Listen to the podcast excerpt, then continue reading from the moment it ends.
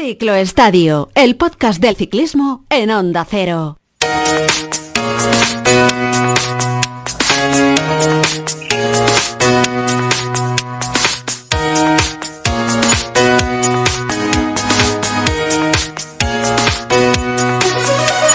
Hola, hola, muy buenas, bienvenidos a Ciclo Estadio. Tenemos al pelotón ya en marcha. Esto ya no hay quien lo pare con las primeras carreras de la temporada ya en liza. Ya hemos asistido incluso a la primera victoria de Alejandro Valverde en la Challenge de Mallorca, camino de los 42 años. El Bala conseguía su victoria número 131 en su carrera deportiva. Ahí es nada, pero no solo eso. También hemos podido comprobar en estos primeros días de temporada que el conjunto español del Ken Pharma va a pelear y de qué manera. Su invitación a la próxima edición de la Vuelta Ciclista España. Ha empezado la temporada evidenciando un gran nivel con un tercer puesto del velocista Kiko Galván en el Gran Premio de la Marsellesa donde ganaba el belga del equipo Arkea Amaury Capiot. Y a la espera estamos de que durante esta semana empiece la Vuelta Ciclista a la Comunidad Valenciana. Cinco etapas con una participación además eh, muy interesante. Bueno, en esa Vuelta a la Comunidad Valenciana va a dar sus primeras pedaladas de la temporada el protagonista de esta semana en Cicloestadio. Es el vigente campeón de España en ruta. Sabe lo que es ganar etapas en el Giro y en el Tour. Suya es, de hecho, la última victoria de un corredor español en el Tour de Francia, la carrera francesa, en esa o en aquella memorable ascensión a Mende. Claro que eso fue en el Tour del año 2018 Así que ojalá no tengamos que esperar mucho más para una victoria de uno de los nuestros en la principal carrera por eh, etapas eh, del mundo. Bueno, nuestro protagonista ha corrido en Caja Rural, en Euskaltel y en Astana, entre otros equipos, hasta que esta temporada el poderoso equipo Ineos llamó a su puerta para defender los intereses de sus jefes de fila en la montaña y la verdad es que él no tuvo que pensárselo mucho para comprometerse con el conjunto británico para las dos próximas temporadas acaba de llegar de Colombia, donde se encontraba de concentración en altura con sus compañeros y por tanto también ha sido testigo de ese accidente de Gambernal que ha conmocionado a todo el planeta. Bueno, nuestro protagonista de esta semana, ya os he dado muchas pistas, es el corredor de Santurce, Omar Fraile. Hola Omar Fraile, muy buenas y bienvenido al Ciclo Estadio de Onda Cero. Hola, muy buenas. Bueno, ¿cómo estás? Lo primero de todo, ¿bien? Bien, tranquilo, con ganas ya de empezar la, temporada. Creo que hemos hecho una buena pretemporada y, bueno, pues eh, con ganas de afrontar la, primera carrera del año. Bueno, muchos oyentes te escucharán a lo largo de esta semana. Eh, le cogemos, eh, además a puntito de salir de viaje hacia Valencia, ¿no? Para empezar la, temporada. Valencia, Andalucía. ¿qué, tienes por ahí de calendario, Omar? Bueno, la, la verdad es que empezamos en Valencia, tiraremos luego para Andalucía y, la idea, bueno, pues es llegar al mes de abril, bueno, tanto finales de marzo en la Vuelta a Cataluña como País Vasco, pues estar bien para luego llegar a las Ardenas, así que bueno, vamos a ver, vamos a empezar el año y, a ver qué tal empezamos, queda todavía tiempo y esta primera carrera sobre todo será un poco más de toma de contacto, al final equipo nuevo, todo nuevo y habrá que ver un poco cómo, cómo vamos, pero bueno, con ilusión al final y con muchas ganas que cuando entras en un equipo nuevo, pues siempre tienes ese, ese plus de, ganas, así que vamos a ver. Hmm. Oye, yo he dicho que no te lo pensaste mucho cuando te llegó la oferta de Ineos, con quien te has comprometido para las dos próximas temporadas. ¿Le tuviste que dar muchas vueltas o no? Mm, no, la verdad que, bueno, pues Astana eh, ha sido una grandísima etapa y les tengo muchísimo que agradecer, pero bueno, creo que era momento de hacer un, cambio de, equipo, eh, me ofreció me ofreció Ineos y la verdad que era uno de los equipos que soñaba con estar con, ellos y, la verdad que la decisión fue bastante rápida, o sea, no, tuve muchos problemas. Mm, bueno, vienes de Astana, que, es uno de los grandes equipos del pelotón, pero Ineos parece que, que, bueno, desde fuera al menos se ve, no sé, la sofisticación de un equipo eh, que cuida al milímetro cada detalle, con muchos jefes de filas, porque eso, bueno, luego lo vamos a hablar Ineos lleva un jefe de filas prácticamente a cada, a cada carrera, ¿no? Y, además eh, es un equipo con responsabilidad de victoria, me atrevo a decir, en cada una de las citas que, compite. ¿Qué te ha llamado la atención del equipo nuevo? Llevas pocas semanas, eh, has tenido alguna concentración ya con los compañeros, como hemos dicho antes, pero ¿qué es lo, que más te ha llamado la atención de, tu nueva casa? Bueno, sobre todo lo que más me, ha sorprendido es la forma de, trabajo que tienen. pero como dices tú, tienen muchísima responsabilidad, eh, es una estructura muy grande, pero luego eh, trabajan muchísimo eh, el conseguir que, el equipo sea una familia y es lo que más me ha sorprendido, el cómo trabajan y cómo los corredores se empeñan en, que sea una familia y que haya muchísima comunicación entre todos y eso es lo que más me ha sorprendido, en la unión que hay entre cada uno de los corredores o incluso con los directores, cómo se trabaja eh, el bloque y, es lo que más me ha gustado y lo que más me ha sorprendido realmente. O sea, pese a ser una estructura gigante, eh, intentan que cada uno del equipo sea eh, partícipe del otro y, que todo el mundo sea eso, una, una familia realmente. Oye, eh, tienes por delante vuelta a la comunidad valenciana, hemos dicho, Andalucía. Yo viendo los primeros días eh, de, la temporada, viendo la Challenge de Mallorca, viendo que Valverde ya ha ganado allí, que se han dejado ver los McNulty, Blasov, etcétera. Viendo las medias, viendo cómo se ha completado eh, estos días, insisto, son los primeros días. Yo recuerdo que hace algunos años, poco menos que a Mallorca, a Mallorca se iba a rodar de, paseo, a quitar la carbonilla, como decir los corredores, ¿no? Pero ahora veo que se va a competir y se vaya con el cuchillo desde el primer día. Te pregunto, ¿no se va demasiado rápido desde demasiado temprano, Omar? Bueno, las formas de trabajo han cambiado. Eh, cada día empezamos, eh, pues bueno, todo el mundo ha tenido su training camp en algún sitio. Nosotros hemos estado en Colombia con calorcito, entrenando muy bien. Eh, o sea, antes eh, hacer altura a estas alturas de año era casi imposible. Ahora ya pues muchos equipos optamos por hacer altura ya para empezar el año. Otros eh, se concentran en un sitio que hace calor.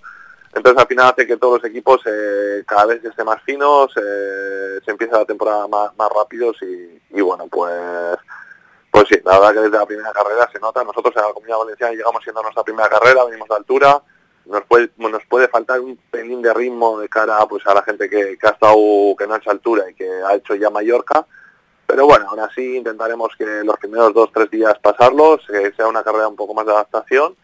Y aunque llevamos corredores para intentar la general, eh, vamos sin esa presión añadida y, y sobre todo para las siguientes carreras ya estará a punto y, con, todas las ganas. Mm, oye, acabas de regresar de Colombia. Estabais allí una serie de compañeros entrenando entre otros con, con Egan Bernal, estabais entrenando en altura, haciendo bueno pues esa primera concentración de, pretemporada para poneros a punto y también para iros conociendo. ¿no? Bueno, eh, ¿cómo fue lo de Egan? ¿Y eh, eh, cómo le habéis dejado allí? Tranquilízanos un poco. Bueno, eh, todo el planeta, ¿no? Ha visto esa foto de Gambernal en el hospital, con el pulgar hacia arriba, ¿no? bueno, más o menos mandándonos un mensaje tranquilizador, pero no sé, ¿cómo viviste aquello, Omar? Bueno, pues, pues fue un accidente que nadie, la verdad que nos quedó mal cuerpo, pero bueno, lo trasladaron al hospital, la verdad que rápidamente el equipo no, nos transmitió que las operaciones habían sido un éxito, que estaba todo bien y, bueno, pues ahora pues le queda una larga, un gran tour eh, por recuperar a él, pero pero bueno, se le ve se le ve motivado. Con la verdad que Gane es un tío duro, un tío que, que es fuerte y estoy seguro que vamos va a luchar por estar al 100% lo antes posible y, bueno, las últimas noticias que tenemos de él es que, va todo muy bien, que va encaminado y vamos a vamos a tener la esperanza de que día a día vaya recuperando todo, todo bien y que, que bueno, pues eh, recuperemos a Legan que, eh, que eso, Mm. que, siempre hemos conocido. Vamos. Claro, es un corredor, yo siempre he dicho que es un corredor especial. Eh, Egan Bernal, eh, alguien dirá, bueno, son buenas palabras, ¿no? Es un corredor que hay que recordar que viene a Europa procedente del mountain bike, que tiene que hacer una especie de crowdfunding en Facebook, crowdfunding en Facebook, ¿eh? para poder venir a competir a Europa que luego viene, aterriza, pasa unos meses en Italia entrenando, adaptándose al ciclismo europeo, pasando también de la BTT a la carretera, que se convierte en su momento en el corredor más joven en ganar el Tour de Francia con apenas 22 años, que parecía un ciclista llamado a marcar una, una, etapa de leyenda, ¿no? una página de leyenda en este deporte, que luego tiene problemas de espalda, que se recupera, que gana el Giro este año no sé, un corredor además con una personalidad dentro del pelotón muy fuerte. Vosotros convivís y pasáis muchas horas al cabo del año, incluso el año pasado cuando tú estabas compitiendo en Astana y él estaba ya en Ineos, pero se pasa muchas horas dentro del pelotón y llegáis a un grado de conocimiento muy profundo también de la persona y del corredor, ¿no? Dentro del, dentro del pelotón. ¿Es un tío de una pasta especial, Egan Bernal, Omar? Sí, no, no, yo ahora, por ejemplo, ya que he compartido con él training camp y y todo, eh, la verdad que es un tío súper profesional, la verdad que me ha sorprendido la forma de trabajo que tiene, o sea, trabaja muy muy duro, al final nadie le regala nada y, mira, pues eh, así tiene también los, eh, la verdad, los éxitos que tiene, tiene un motor increíble, pero la verdad que todos los días eh, es el que más entrenaba y, la verdad que muy duro. Entonces al final, pues, pues bueno, eh, la verdad que un corredazo realmente. Mm, oye, en el, momento, pues eh, en el momento en el que él se pega el trompazo contra el autobús que está ahí parado, que no lo ve, evidentemente él se lleva el autobús por delante. los corredores, cuando alguien tiene una caída, ya sabéis si la caída es grave o no. ¿En ese momento os disteis cuenta de que de, la gravedad de, de la caída, Omar?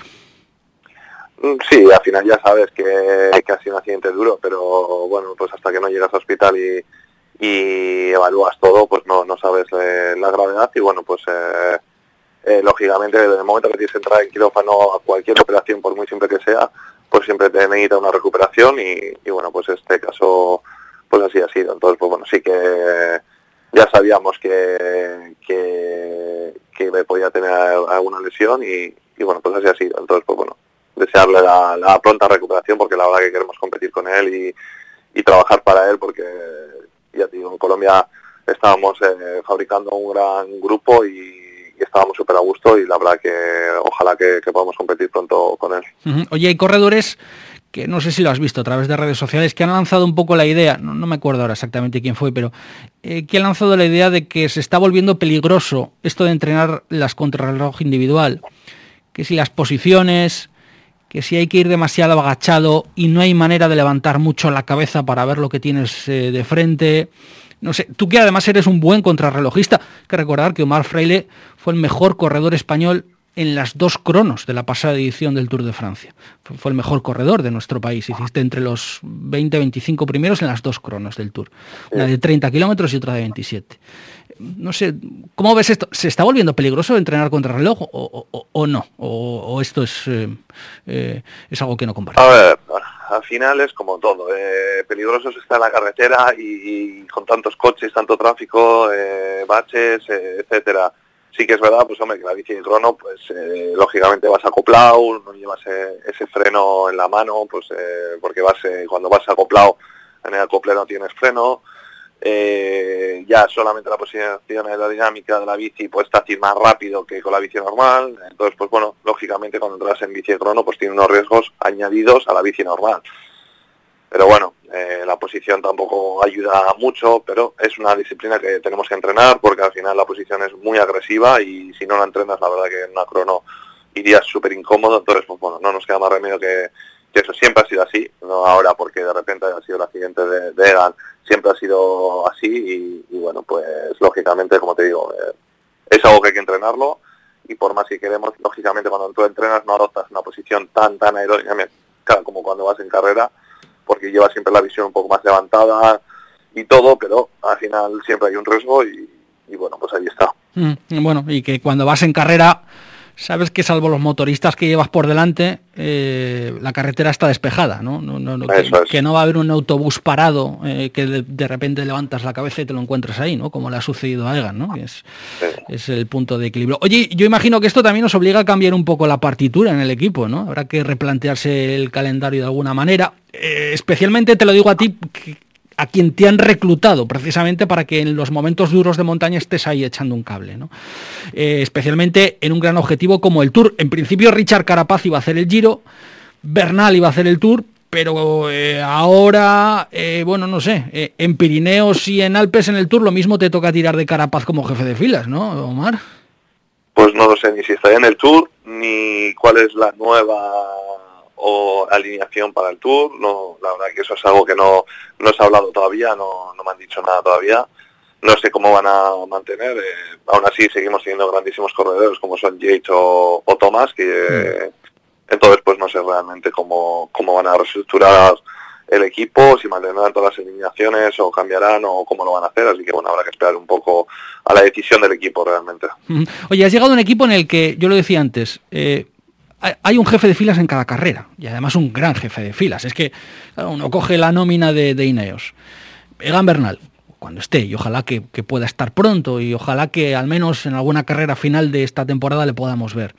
Carapaz, Pitcock, eh, que ha ganado el Mundial eh, de Ciclocross y además ha ganado el Mundial de Ciclocross haciendo, como se dice en la especialidad, un rally solo, porque prácticamente desde antes de la mitad de carrera fue, fue él solo contra todos los demás y con una ventaja abrumadora. Eh, Hart, Ethan Hayter, Geraint Thomas, siempre va a haber como mínimo un líder de Ineos. Y los aficionados estamos acostumbrados también a ver durante todos estos años a ver a Omar Freile un poco como un corredor que se sacrifica cuando tiene que hacerlo, pero eh, que vuela también solo en muchas ocasiones para buscar un triunfo de etapa. Una clasificación de la montaña, en la Vuelta Ciclista a España, por ejemplo. Bueno, te pregunto, ¿tienes la sensación de que la llegada a Ineos te va a cortar un poco las alas en ese sentido o no, Omar? No, al final, eh, realmente en Astana también estaba trabajando para mis líderes. El último Tour de Francia estuve trabajando para Luchenko, para esa clasificación general que hizo séptimo. Eh, en otras carreras también he trabajado y, bueno, pues al final también es un rol que me gusta y creo que si consigue ser un gregario, eh, eh, como por ejemplo Castro Viejo, también se está muy muy valorado y, creo que ahora mismo el pelotón muchas veces está a falta de, esos grandes gregarios y por qué no ojalá transformarme en un gran gregario, pues coger la la estela de, Castro, lógicamente no, no voy a subir como sube Castro, pero bueno, pues estar, ser un buen estar con, los grandes líderes de Ineos y estoy seguro que en este equipo me lo van a valorar muchísimo y, y, que puedo, puedo hacer carrera también de esa manera. Creo que trabajo muy bien para otros equipos y que aquí puedo dar un puntito más de aprender, porque lo valoran mucho y, y al final te enseñan también. Entonces al final siempre puedes seguir aprendiendo y, y ¿por qué no? Hacerme uno un buen gregario. Bueno, eh, sin renunciar a repetirlo de Mende algún día, ¿no? Eh, siempre has dicho que... es, que, es, que es lo más especial que te ha sucedido en tu carrera deportiva. Sí, si tengo la oportunidad, lógicamente no la voy a desperdiciar. Al final, lógicamente, si, si tienes esa oportunidad, hay que intentarla aprovechar al 100% y está claro que, que Nineos no solamente gana los grandes líderes, luego siempre han tenido su, su día de oportunidad eh, por circunstancias de carrera, por lo que haya sido, y los corredores han sabido aprovecharlo, por lo cual está claro que aquí, pues el día, si un día tienes la oportunidad, pues sabes que hay muy pocas y esa, esa oportunidad la tienes que aprovechar al 100%. Que no llega, pues ese, ese, ese corredor de confianza para los grandes líderes y, y ya está, que no hay tampoco que darle tantas vueltas como la mm. gente le da. ¿Dónde te gustaría ganar este año? Este año o cuando sea. ¿Dónde te gustaría ganar? Hombre, pues eh, cualquier carrera siempre eh, levantar los brazos, aunque sea una vez al año, pues siempre es, bonito. Pero bueno, hombre, si, si, tendría que elegir, pues un día por, recompensa mío, pues sería la, eh, igual en la vuelta, que no sé ni siquiera si estaré allí, es la carrera que me falta por, por ganar de las grandes y para mí pues sería especial poder ya cerrar ese círculo. Eh, pero bueno, como te digo, es muy difícil tener esa oportunidad y, cualquier carrera sería bienvenida. Mm. Pues levantar una vez al año los brazos, como te digo, pues siempre es bonito. Oye, eh, yo decía que de, los nuestros, del ciclismo de, nuestro país, el ciclismo en, España en este caso, eh, lleva cuatro años, porque tuyo fue, o casi cuatro años, tuyo fue el último triunfo de un corredor español en el Tour de Francia. La pregunta es por qué el ciclismo español lleva cuatro años desde aquel triunfo tuyo en Mende sin ganar una etapa en el Tour. No sé cuál es un poco la lectura que tú haces.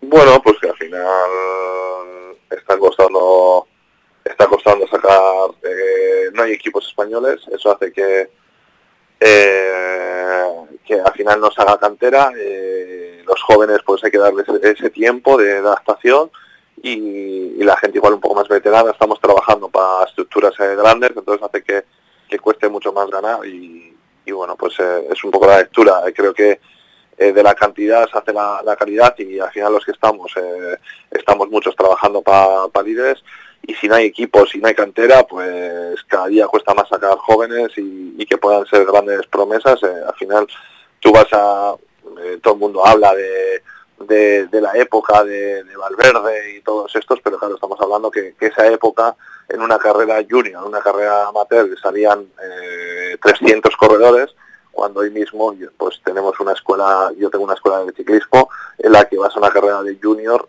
y te están saliendo 50, 60 corredores. Entonces, si no generamos escuela, no generamos cantera, pues no vamos a sacar cantidad. Entonces, si no sacas cantidad, la calidad, pues siempre cuesta mucho sacar. Entonces, pues hay un Ayuso eh, que, pues cada un montón de años y pues hay que darle sus tiempos. Eh, tenemos a Carlos Rodríguez, que es un grandísimo corredor y ojalá pues que poco a poco se vayan, hay que dejarles tiempo que, esa generación se vaya adaptando, vaya haciéndose camino y que en un futuro pues les tengamos ganando. Bueno, eh, ¿qué nos dices de Carlos Rodríguez? Porque, bueno, es compañero tuyo eh, en Ineos, precisamente además vas a compartir calendario, ¿no? Ahora, vuelta a la Comunidad Valenciana, vuelta a Andalucía, donde él ya se dejó ver el, año pasado, hay que recordar que Carlos Rodríguez es del Muñécar, la provincia de, Granada y que por lo tanto la vuelta la vuelta a Andalucía pues tiene un componente importante para él como para ti lo tiene no la Itzulia la vuelta la vuelta al País Vasco ¿qué nos dices de Carlos Rodríguez eh, Omar? a mí me parece un corredazo eh, creo que está haciendo las cosas muy muy bien día a día poco a poco y, creo que a largo plazo va a ser bueno yo creo que ni a largo plazo